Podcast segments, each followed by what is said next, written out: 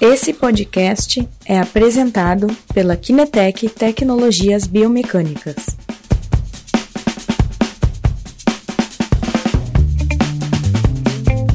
Boa tarde, pessoal. Aqui é o Christian da Kinetec.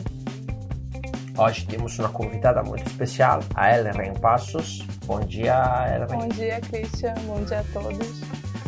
Ok, então que todo mundo está entrando, só lembrando de algumas coisas nossas, tipo o nosso canal de YouTube, várias lives, vários conteúdos. Vai lá, coloca Kinetec Tecnologia Biomecânica, é, faça inscrição no nosso canal, procura, tem várias lives extremamente interessantes da ver para pegar ideias, descobrir detalhes.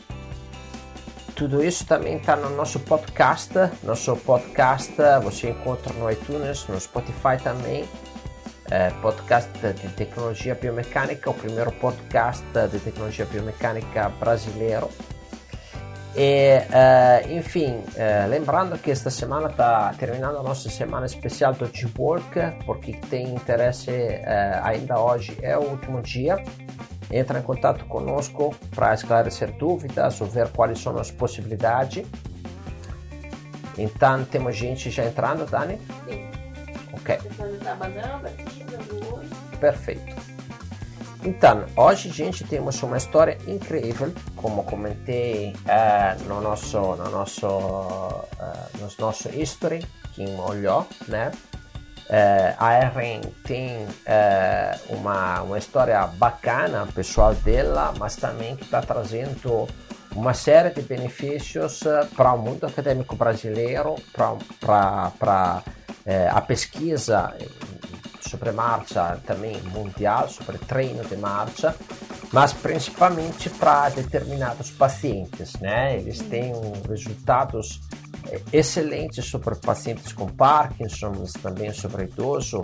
E durante a nossa live comentaremos um pouco mais uh, uh, sobre estes detalhes, tá?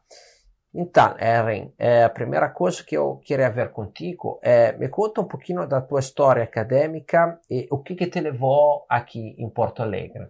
Certo. Primeiramente, boa tarde a todos. Boa tarde, Christian. É, eu gostaria de agradecer a oportunidade de estar aqui, né, conversando sobre a marcha, sobre algo que me encanta, que me apaixona.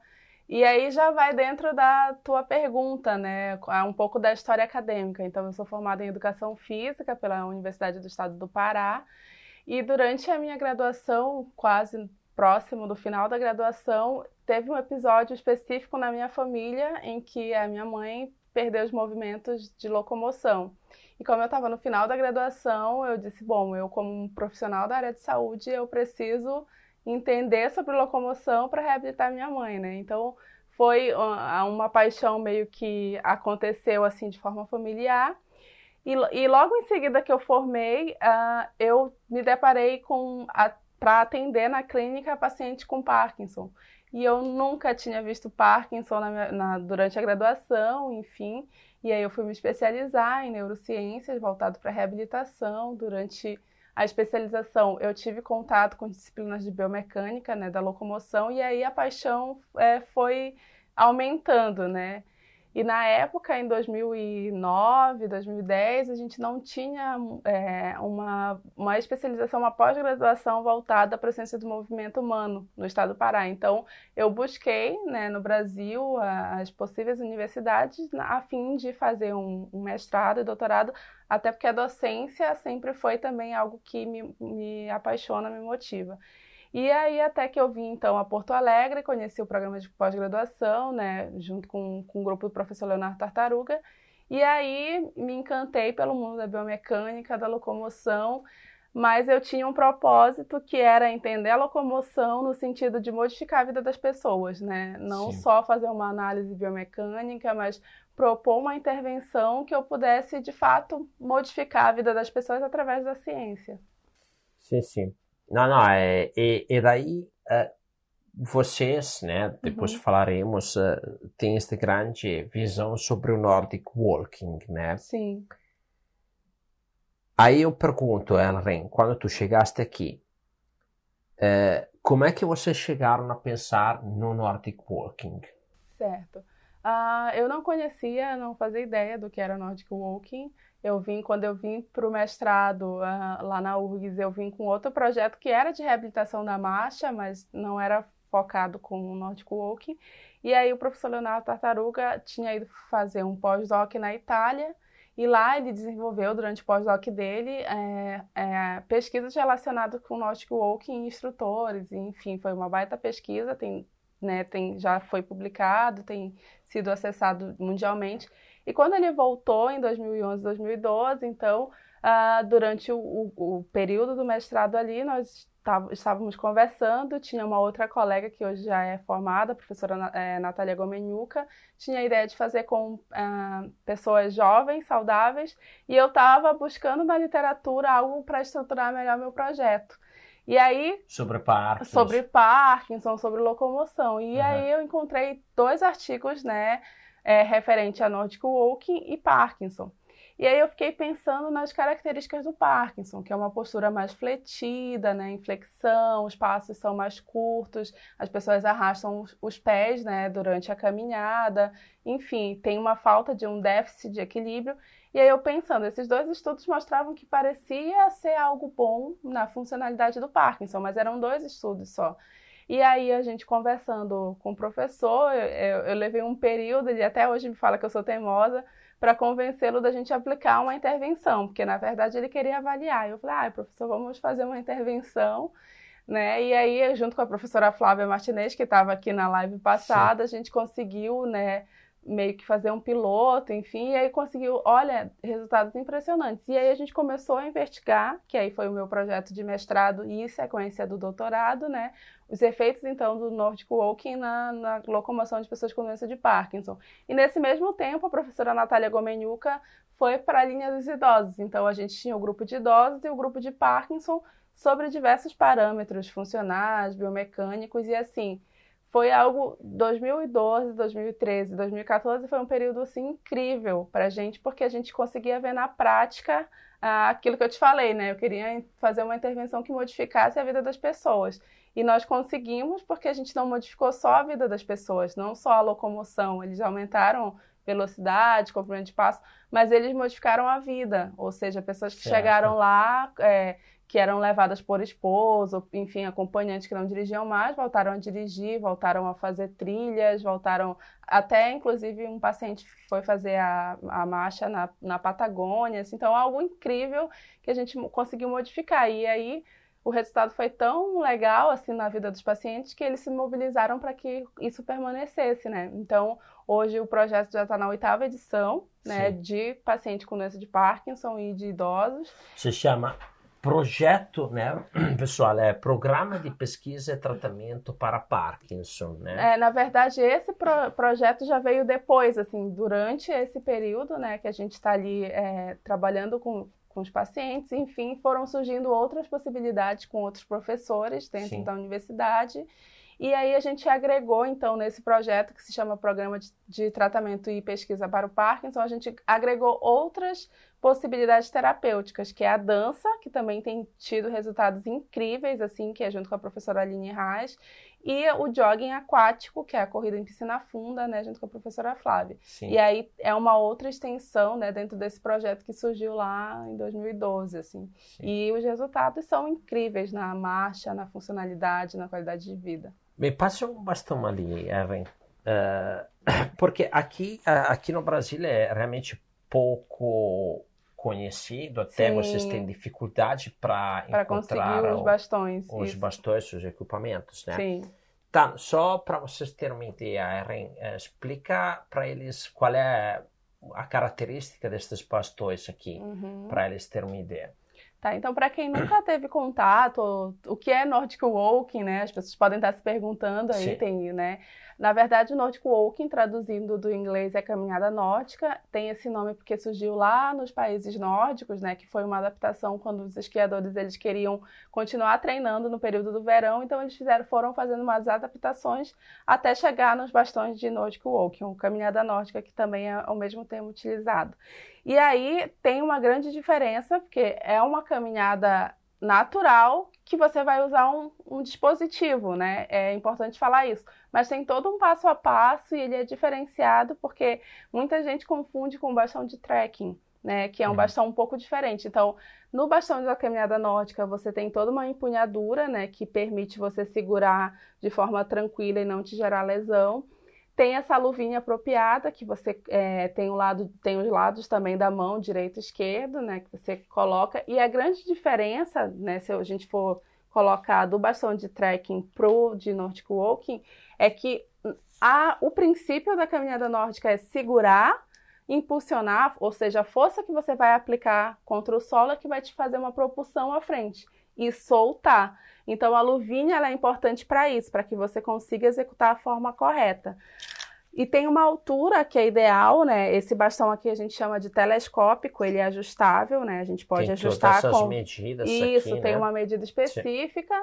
Uh, a gente pode ajustar. Então, a, a Federação Internacional recomenda 0,68 vezes a altura da pessoa, né? Que geralmente dá um pouquinho acima do, do umbigo, da cicatriz umbilical né, a luvinha que aponta. Mas isso também é questionável, porque existem técnicas já padronizadas, que é, é várias técnicas, técnica alfa, outras técnicas paralelas que falam, ah, tem que ser a técnica dessa forma, o braço tem que ser completamente estendido, o braço tem que ser flexionado.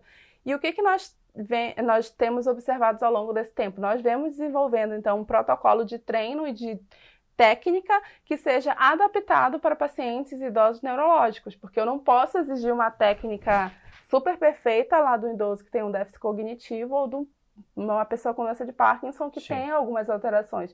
Então, nós fomos adaptando uma técnica nova, né, baseada nas nossas vivências ali com o grupo, e a gente tem, então, desenvolveu todo um protocolo, não só da técnica, quanto de treinamento.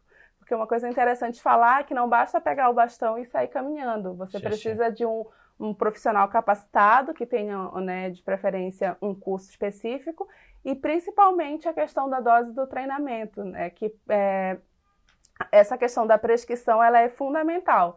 Todos os nossos é, benefícios que a gente tem da, da, caminhada nórdica, que é aumento do equilíbrio, altera, é, a, a pessoa melhora a postura consideravelmente, às vezes aumenta na avaliação pré, da avaliação pós, 3, 4 centímetros de altura. Isso é bastante coisa. É justamente pela postura que você adota é. quando usa o bastão, né? É, fun é, pela função cognitiva, você tem. Você é uma caminhada natural, mas que você precisa aprender uma técnica. Então, nós acreditamos, ainda não tem um estudo específico com ressonância magnética, mas assim, vários estudos têm, têm demonstrado que quando você faz a caminhada nórdica comparada à caminhada livre, você tem mais ganhos cognitivos. E por que isso? Porque provavelmente quando a gente está aprendendo uma nova técnica, tu vai ter ativação em várias áreas corticais que vão fazer tu né, conseguir ter um ganho cognitivo bem importante.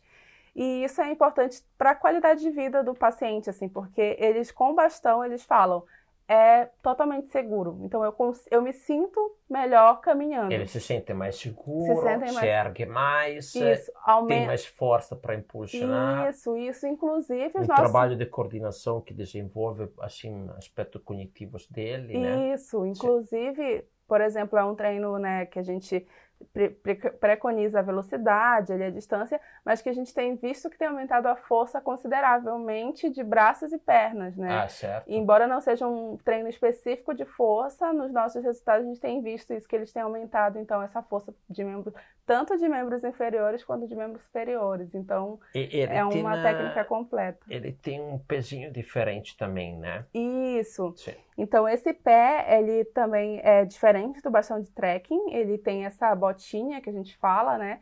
E ele pode ser usado tanto no piso liso, né, num ginásio, numa pista, numa pista atlética, ou na grama, ou barro, ou areia, enfim. Sim. Que é através de só cuida para não bater sim, sim. aí. Uh, deixa eu ver se eu consigo que eu apertei bem. Uh, que tem essa ponteirazinha, né? Então ele consegue é, fixar bem na grama e na areia. E isso é muito interessante para o paciente, porque tu consegue trabalhar a propriocepção e a caminhada em diferentes locais, em diferentes terrenos, grama, Sim. areia, o, ten, o terreno mais duro, o terreno irregular. Então tu coloca a botinha e vai ajustando esses, esses, né, esses parâmetros.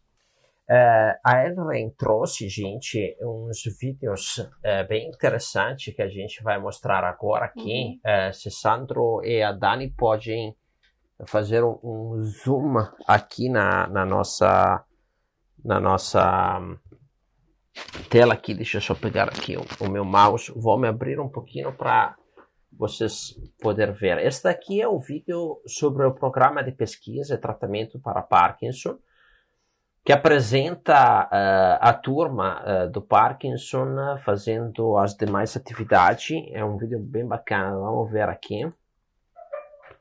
Está postado também no nosso story, se vocês querem dar uma olhada.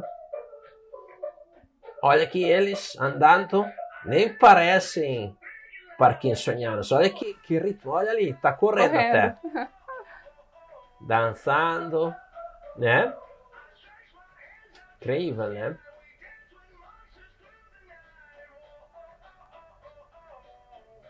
E aqui fazendo o, o jogging, jogging aquático. A Flávia sempre me comenta deste, deste trabalho. Então, se vocês estão aqui próximos, podem até entrar em contato com eles. Uhum. Né? Se, se, se, vocês conhecem alguém com problema de Parkinson, podem, podem entrar em contato com eles é um programa que muda a vida das pessoas, né? Ah, tem mudado. A gente é, fala que é, é, são atividades que vão além do muro da universidade, né? É. Porque a gente está fazendo pesquisa, pesquisa é, séria, com, com, né, com todo o rigor científico, que traz isso nas planilhas lá, do, né, nas nossas planilhas de dados, enfim, esses dados estão sendo trabalhados, estão sendo publicados, mas é que a gente não consegue quantificar, porque a gente muda não só a vida do paciente, a gente muda a vida da família inteira, certo. né? Porque ele passa a ter autonomia, ele passa a ter, uhum. é, se sentir mais funcional, então ele já passa a sair sozinho, não depender tanto da esposa, do esposo, de um cuidador. Então isso muda toda a rotina, né, da família. Sim, sim. Então todo o ambiente exatamente. É Olhem só este caso destes pacientes, como é incrível ele está realmente em freezing, né? Ele precisa até de auxílio, porque uhum. realmente dá para ver a instabilidade do paciente. Ele vai se segurar uhum. E aí. Só deixa só dar uma explicadinha assim para quem não é bem da área. Então, o freezing da, da marcha é como se o paciente ele estivesse é, caminhando e ele congela. A sensação que eles falam é que eles estão presos no solo. E aí, isso é uma característica bem assim que altera a funcionalidade dos pacientes e promove risco de queda também, né? Vamos ver de novo ele, né? Uhum.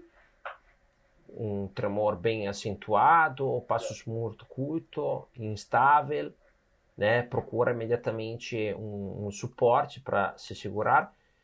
Olhem aqui o que, que acontece quando ele anda depois isso é na mesma sessão. Na mesma sessão, não, pare... não parece real uhum.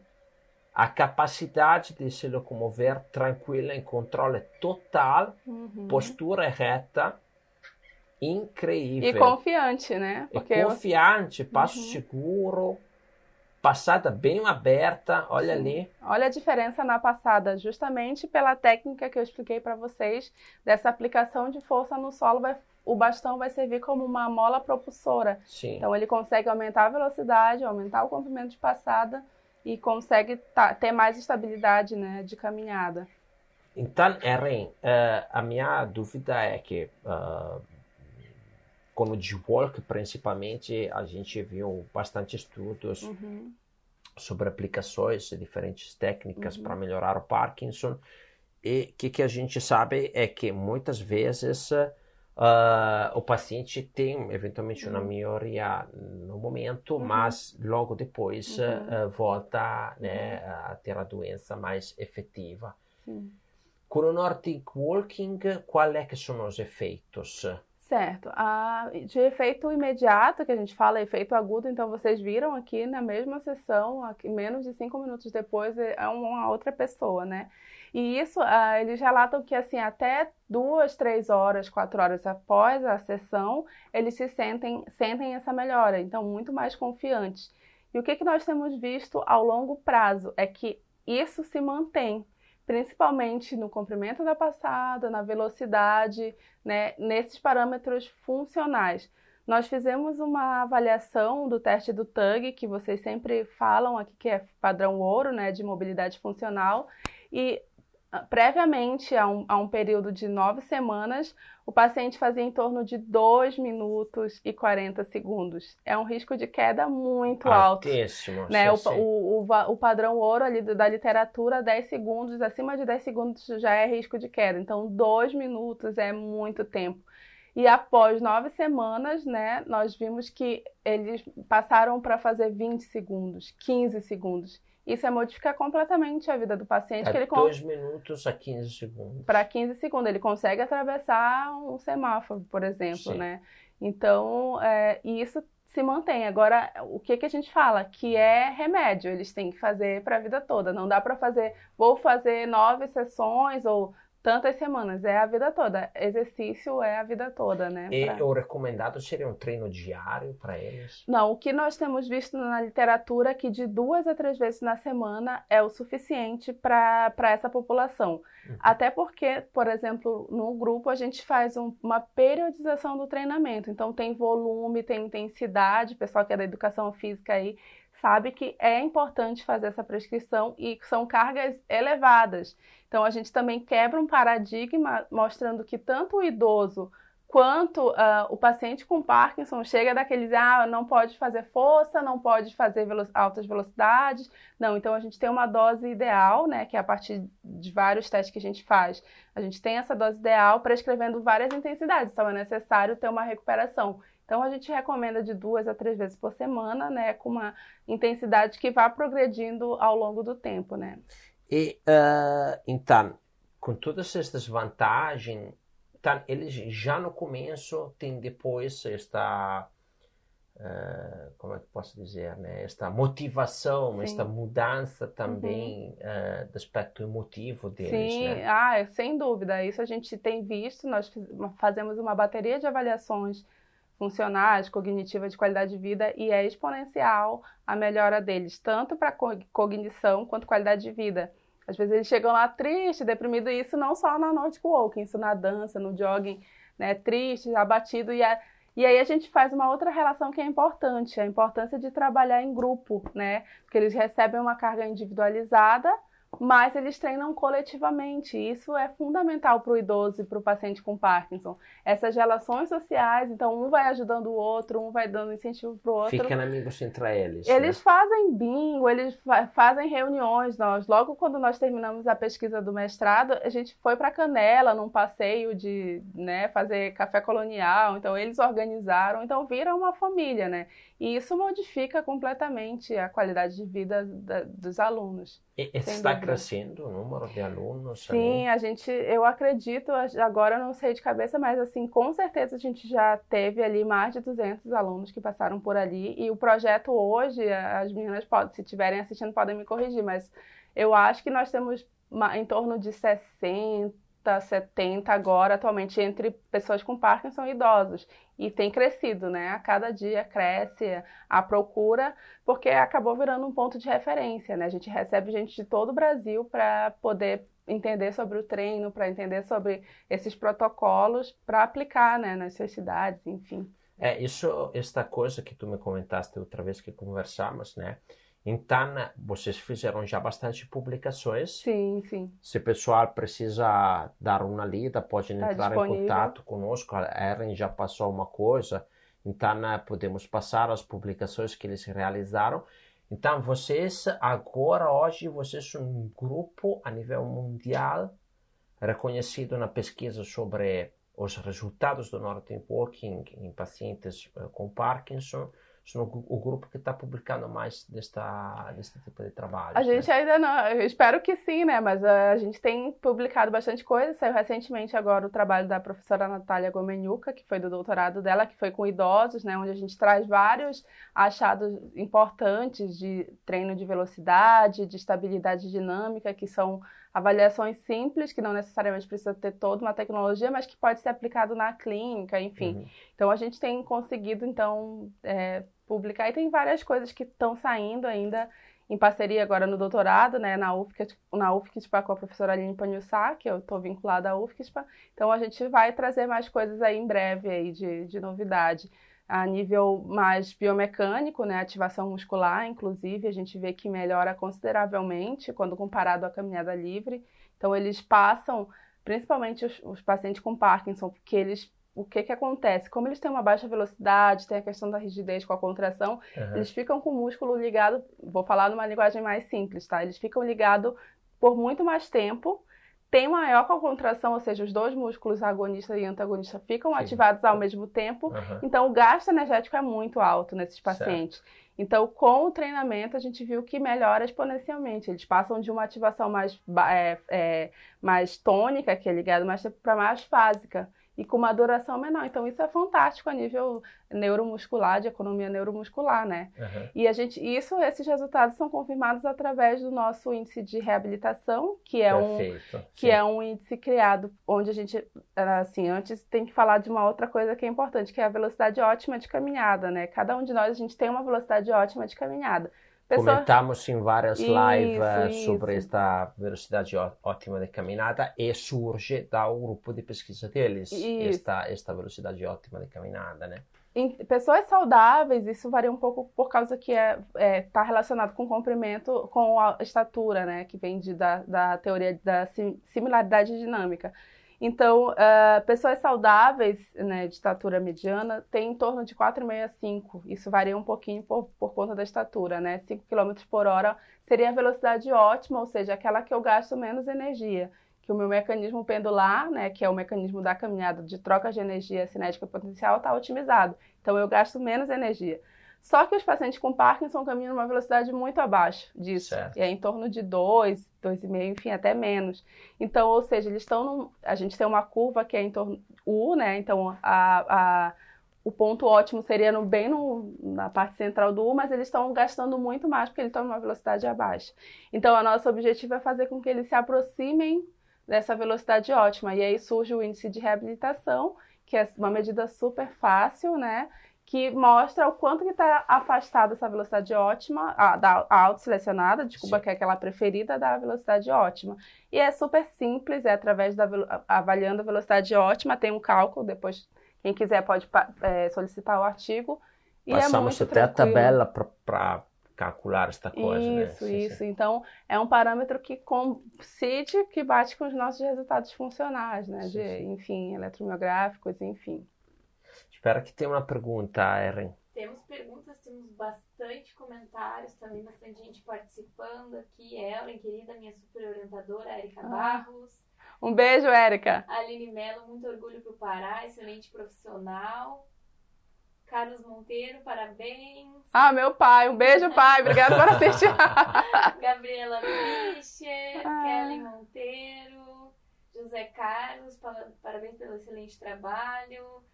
Aqui, parabéns, Márcio, Zenilda Lima, Liane Sampaio. Liane, um beijo. Aqui também temos a Kelly Horne participando. Um beijo, Kelly. Ah, agradecer a Kelly, porque ela que fez o primeiro contato junto com o Christian. Então, um beijo, Kelly, junto com a Marina. Um beijão. Kelly. Toniolo, parabéns, Ellen, baita trabalho. Aqui também no Instagram, o professor. Deixa eu procurar aqui. Professor Elton Santos, cheguei Legal. participando. Lari Donatoni, excelente profissional. Um beijo aqui da Irlanda. Nossa, estamos chiques, hein? da Irlanda também. que legal. A Kelly comentou aqui. Andrei também, cheguei agora. Legal. E aqui temos uma pergunta da Maisa Miranda. As sessões são só treinamento da marcha? Qual o nome desse bastão? Tá. Então, assim, primeiro pelo bastão. O bastão é, é bastão de Nordic Walking é, a gente estava até comentando antes aqui de começar que é um pouco difícil no, de encontrar no Brasil, mas tem alguns sites, eu não sei se pode falar, né? Mas procurando ali bastão de Nordic Walking, vocês podem acessar né, e tentar solicitar os bastões. Então a gente está tentando agora com uma empresa que eu não posso falar o nome, trazer então de fora, né, para que se torne mais acessível aqui no Brasil os bastões. Então, uh, desculpa, a sessão de treinamento. Uh, só treinamento de marcha. Ah, sim. Uma coisa que é importante, assim, que eu ia falar bem antes, acabei não comentando com, com o Christian.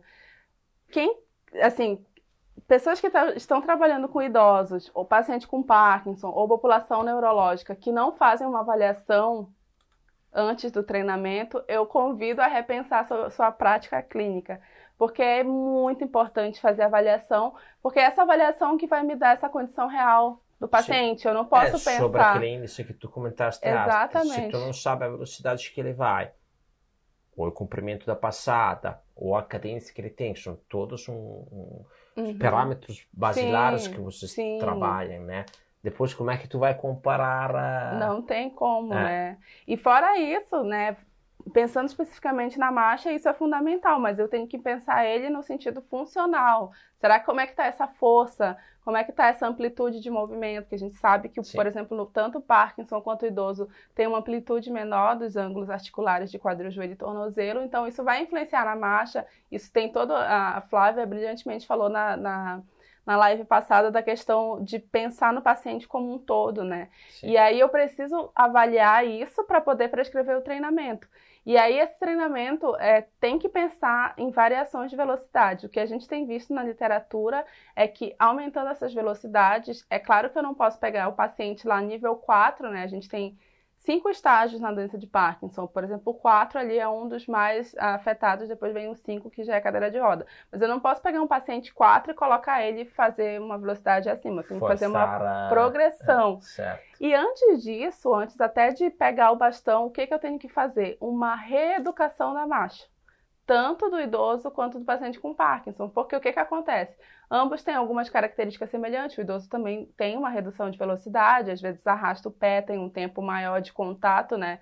Não tem aquele movimento de, de, rolamento. de rolamento. Então, eu preciso fazer uma reeducação dessa marcha para poder então implementar um, um, dispositivo, porque senão ele vai ter uma neuroplasticidade negativa. Ele certo. já está numa condição ruim e eu vou treinar ele numa condição ruim? Não, eu tenho que reeducar, trabalhar postura, o core é fundamental justamente para trabalhar essa postura, porque a tendência do idoso ou do Parkinson é andar caminhando para baixo, né? Enfim, a até pelo risco de queda, pelo medo. Então, trabalhar isso, trabalhar principalmente core, essa coordenação de braços e pernas, porque no Parkinson a gente fala que tem uma caminhada em robô, que eles perdem essa coordenação, essa dissociação da escapular e pélvica, né? Certo. Então, trabalhar essas, esses movimentos coordenativos, atividade de dupla tarefa é fundamental, porque tanto o idoso quanto o Parkinson, eles têm uma tendência de ser piorados fazendo duas atividades, uma cognitiva e uma motora.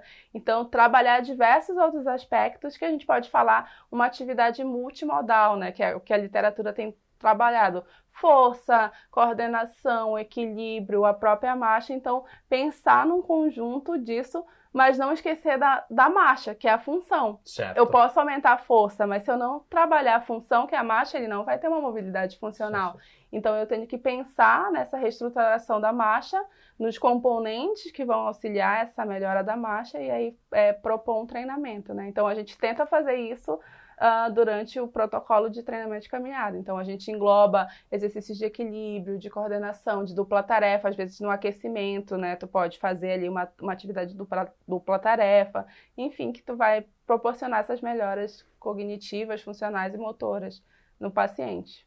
Não sei se eu respondi a pergunta. Não, não, respondeu muito bem, Erin. E uma coisa que queria ver contigo, né? Então, vocês testaram, uh, tra fizeram trabalhos uhum. muito bem argumentados sobre Parkinson e sobre idosos. Sim. Outros uh, pacientes, estou pensando em AVC, por uhum. exemplo, poderiam se beneficiar também? Olha, com o AVC eu não tenho nenhum a experiência pessoal, na verdade, acho que a gente nós tivemos dois alunos, mas eles não eram comprometidos de membros superiores, então po poderia fazer. Então foi era leve, então a gente conseguia Sim. fazer. Mas um paciente que tenha comprometimento importante no membro superior, daí ficaria comprometido a técnica, daí eu Sim. repensaria, né? Certo. Mas a gente tem paciente com ataxia cerebelar, a gente tem paciente com Machado Joseph, e tem a gente outras doenças neurológicas que a gente consegue ver alguma melhora com, com os bastões. Se há alguma limitação, eu falaria, vê, analisa o paciente, eu não posso dizer, ah, tem que conhecer o paciente através de uma avaliação, através de um acompanhamento, e aí indicar se é ou não, porque há um risco de queda, né? Se eu não faço adequadamente a técnica, tem um risco de queda sim. Então, por isso que é importante ter um profissional do lado, Eu não posso comprar o bastão e sair, que isso sempre acontece. A gente sempre recebe, ah, comprei o bastão e agora? Não, tem que ter um profissional, um fisioterapeuta, um professor de educação física sim, sim. que vai orientar esse treinamento. Porque, de qualquer forma, são muito precários. Sim, não com estão certeza. prontos, não conhecem a técnica, Exatamente. etc. Antes de... Sim?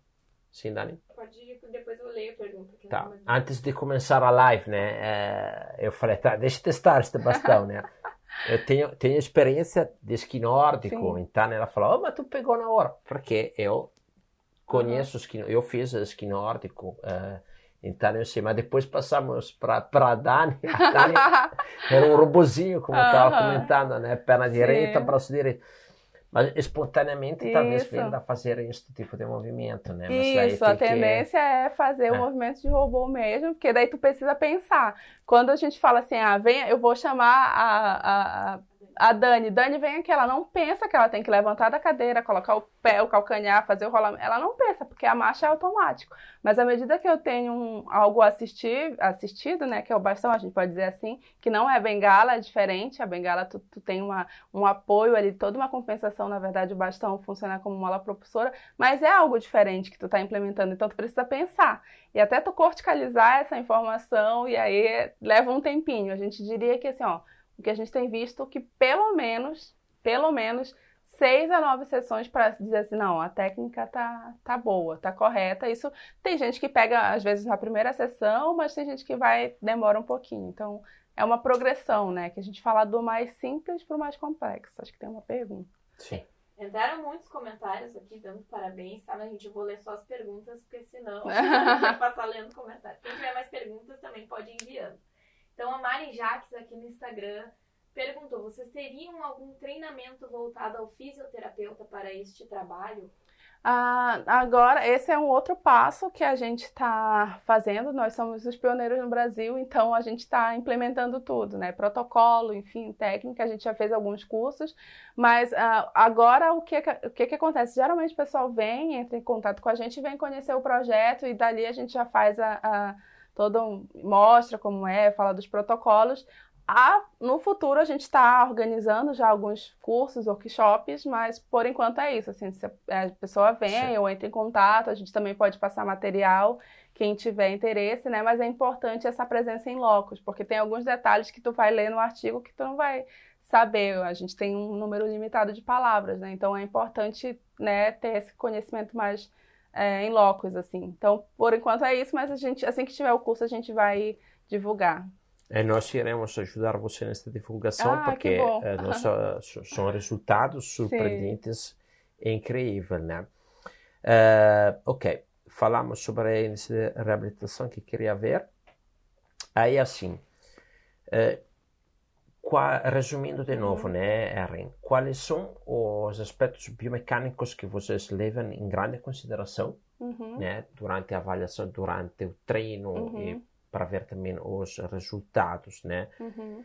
E, e, depois, eh, quando tu, tu fala disso, eu depois quero mostrar mais uma coisa uhum. depois. Certo.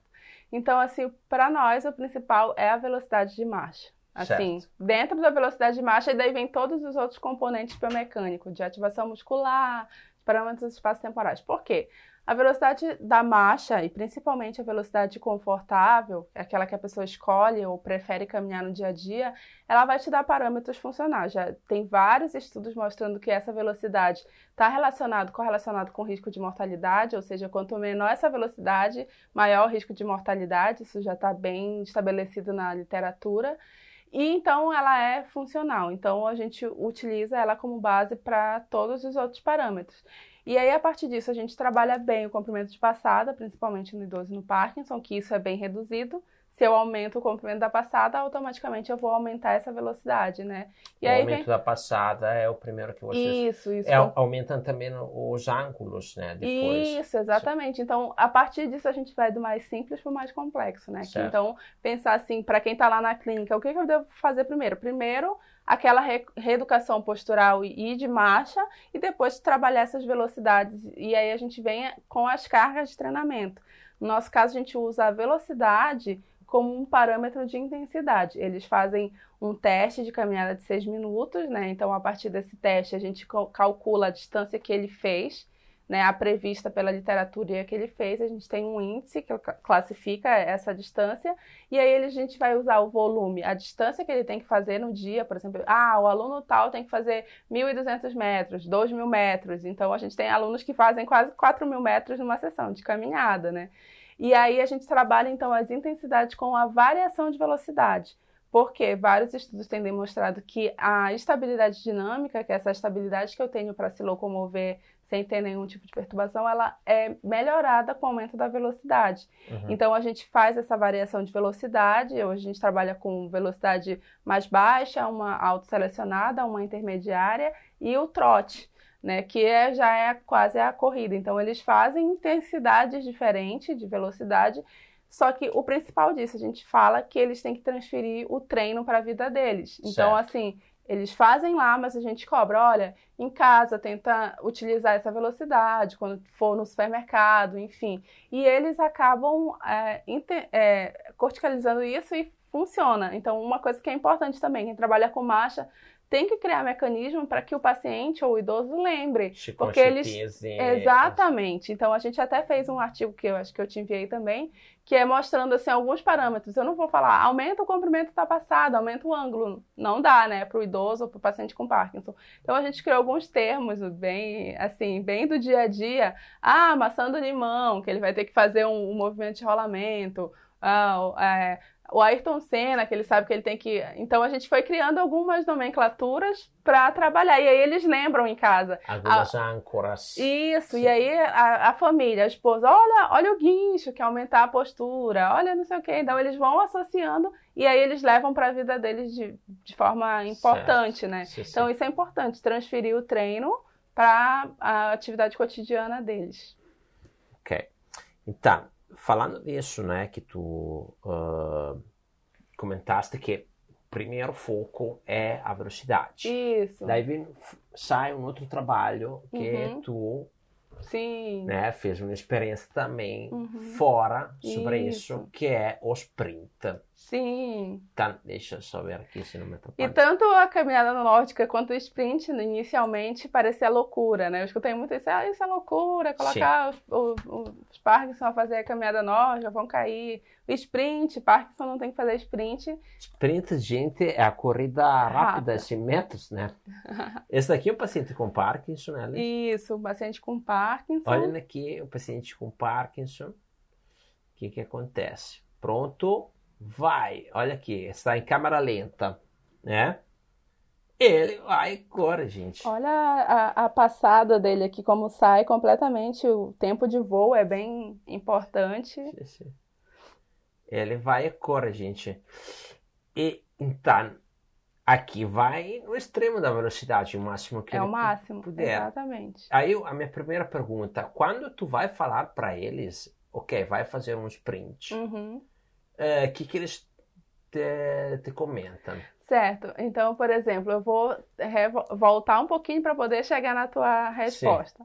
É, quando nós estávamos trabalhando é, essas diferentes velocidades, o que, que acontecia? Quando eles estavam no trote, que é um pouquinho, não é a corrida nem a caminhada, é o trote, alguns saíram correndo e falaram, eu me sinto melhor correndo. E aí a gente falou, opa, tem alguma coisa interessante aí, né? E só que isso não tinha sido realizado com, com essa população, né? E com base na literatura, a gente sabe que o treinamento de alta intensidade ele, tem, ele traz é, benefícios a níveis é, neurais bem importantes, porque ele acaba ativando outras áreas que vão contribuir para a melhora motora. Isso já tem vários estudos com paciente com AVC, com Parkinson em, em, bicicleta estacionária, enfim. A gente pensou, então, por que não o sprint? Porque é uma atividade de alta intensidade, trabalha força, trabalha potência, trabalha velocidade, e pelo próprio relato deles, eles falaram, eu me sinto melhor correndo. Então foi um desafio, assim, a gente fez, inclusive quando a gente fez o piloto, foi com esse, a gente, né, ele foi, foi assim, vamos testar para ver se realmente vai, e ele foi tranquilo. No dia da avaliação, que foi esse dia, que ele disse assim, ah, trouxe o celular dele e disse, é, por favor, eu quero que vocês filmem, porque a minha família não está acreditando que eu vou fazer o sprint, que eu vou correr na minha velocidade máxima. Então, Fantástico. assim, a, a, motivação e o que isso traz para eles, ou seja, eles conseguem fazer atividade e assim algumas características do Parkinson parecem desaparecer E é, a motivação de fazer uma atividade desafiadora é incrível, né? Então, eles, depois da, da que a gente fez a primeira etapa da pesquisa aqui no Brasil, eles me mandavam, eu já estava lá na França, eles me mandavam, ah, é, hoje eu diminuí tantos segundos, tá bom? Então, assim, eles passaram a fazer o sprint, né? Então, algo interessante, o estudo não saiu, vai ser agora na minha, é, faz parte da minha tese de doutorado, que é logo daqui a um, um mês, praticamente. E a gente vai mostrar esses resultados. E o interessante, nós comparamos com idosos saudáveis Sim. e não teve diferença na performance. Ou seja, isso é um dado fantástico, porque parece que durante a corrida esses sintomas desaparecem. E nós achávamos que seria piorado a performance, mas estatisticamente não foi Muito diferente. Próximo. É, exatamente. O que é diferente são as estratégias que eles têm para manter né, a corrida. E aí a gente chama de efetividade da corrida, que aí são os parâmetros mais biomecânicos, e aí são estratégias diferentes do idoso, do Parkinson, mas a nível de performance não teve diferença. Então isso foi bem legal. E aí tu sobre isso tu fez uma experiência na França, né? Isso, a gente é, foi uma parte do meu doutorado, né, pela UFSC, com a professora Aline Panilsá. Então eu tive a oportunidade de ir para a Université Côte d'Azur, na França, que é trabalhar com o professor Morin, que trabalha especificamente com sprint, né? Ele trabalha com alto rendimento e para ele foi um grande desafio aceitar um trabalho completamente clínico, né? E ele disse, ah, vamos aprender junto. Então foi muito legal. E aí lá nós aplicamos com os idosos, né? E também foi algo muito fantástico, assim, né? A motivação dos idosos fazendo os sprints.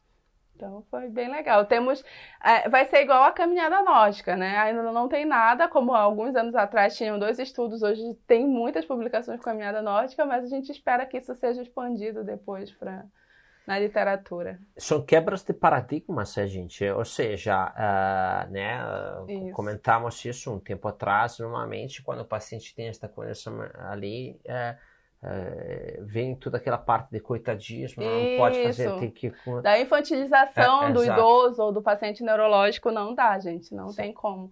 É, tem que treinar, tem que ter carga e tem que ser controlado. É a avaliação, e prescrição... eles se motivam sozinhos, né? Depois, sim, sim. Eles... A gente até tem que controlar, porque depois eles começam a fazer tantas outras coisas que como eles participam lá e a gente faz a avaliação, a gente tem que controlar. Mas é uma motivação incrível, sim, né? É autonomia e independência funcional, né? Esta semana eu estava em São Paulo, estávamos uh, introduzindo o Nirvana, que é um sistema de eh, reabilitação virtual, tanto em exercícios, né? exercícios uh, e daí fazemos sobre os pacientes, né? Fizemos sobre dois com AVC e um era um recém, era um mês que, tinha, uhum. que teve o AVC, então ele estava comprometido também com a fala, com Sim. a parte visual, parte motora, né? Ele estava, então a equipe achava que ele estava em uma condição. Uhum ele percebeu que eles estavam fazendo do demais com ele, hum. coitadismo, hum. assim, ah, essas sim. coisas, né? Estavam protegendo demais. Daí ele se desafiou muito. Que tri! E aí, quando terminou os exercícios, que ele conseguiu completar tudo, um, inclusive tivemos que aumentar a dificuldade, porque ele estava conseguindo sim. realizar muito bem. Ele parou todo mundo estava do lado da coordenadora da fisioterapia do centro que estávamos fazendo a demonstração, pegou ela e falou: vocês não acreditavam que eu teria conseguido. Olha só, se desafiou, né? Isso é Sim. é importante para os alunos que estão assistindo aí. Exato. Ele, uhum. ele assim, ele desafiou. Tá, para nós foi fantástico, Sim. porque estávamos ali apresentando que o, o sistema dava uma forte motivação aos pacientes e foi comprovado isso para os pacientes que fizemos, né? Mas foi muito interessante o resultado e ver que ele mesmo disse: Eu vou conseguir isso, vocês. Isso. Exatamente. e aí o profissional tem que ter essa sensibilidade, sim. porque às vezes, ah, acha que não pode. É claro que a gente está falando aqui, olha, coloca todo mundo a fazer isso, não, não é bem assim. Sim, sim. Né? Tem, tem que ter, ter toda um uma avaliação controle. e tem que ter uma progressão, né? Pra... Mas tem que parar de pensar que o idoso, ou o paciente com Parkinson, ou qualquer outro, é o coitadinho, enfim, é, tem que estimular para que ele tenha essa independência ele funcional pode e ele se... os seus limites. Exatamente, sim. até porque quando ele consegue, eles falam isso. Depois eu fiz um questionário sobre o sprint, o que foi para ele eles fazer o sprint. Tu precisava ver, assim, é, é de chorar o depoimento deles. Ah, eu achava que eu nunca mais ia conseguir. Eu pensava que eu ia ficar só em casa vendo televisão e hoje eu saio para correr. Então, assim, tem que desafiar eles mesmo para que eles se sintam capazes, né, e tenham essa autonomia assim funcional. Bom, Dani, temos mais coisas? Temos vários comentários ah. aqui, parabenizando. Deixa eu voltar aqui. Denilson, parabéns pelo seu grande trabalho que está desenvolvendo. Marcos Marcondes de Godoy, parabéns, doutora. Precisamos de mais pesquisas assim, com grandes descobertas extremamente funcionais em sua aplicação.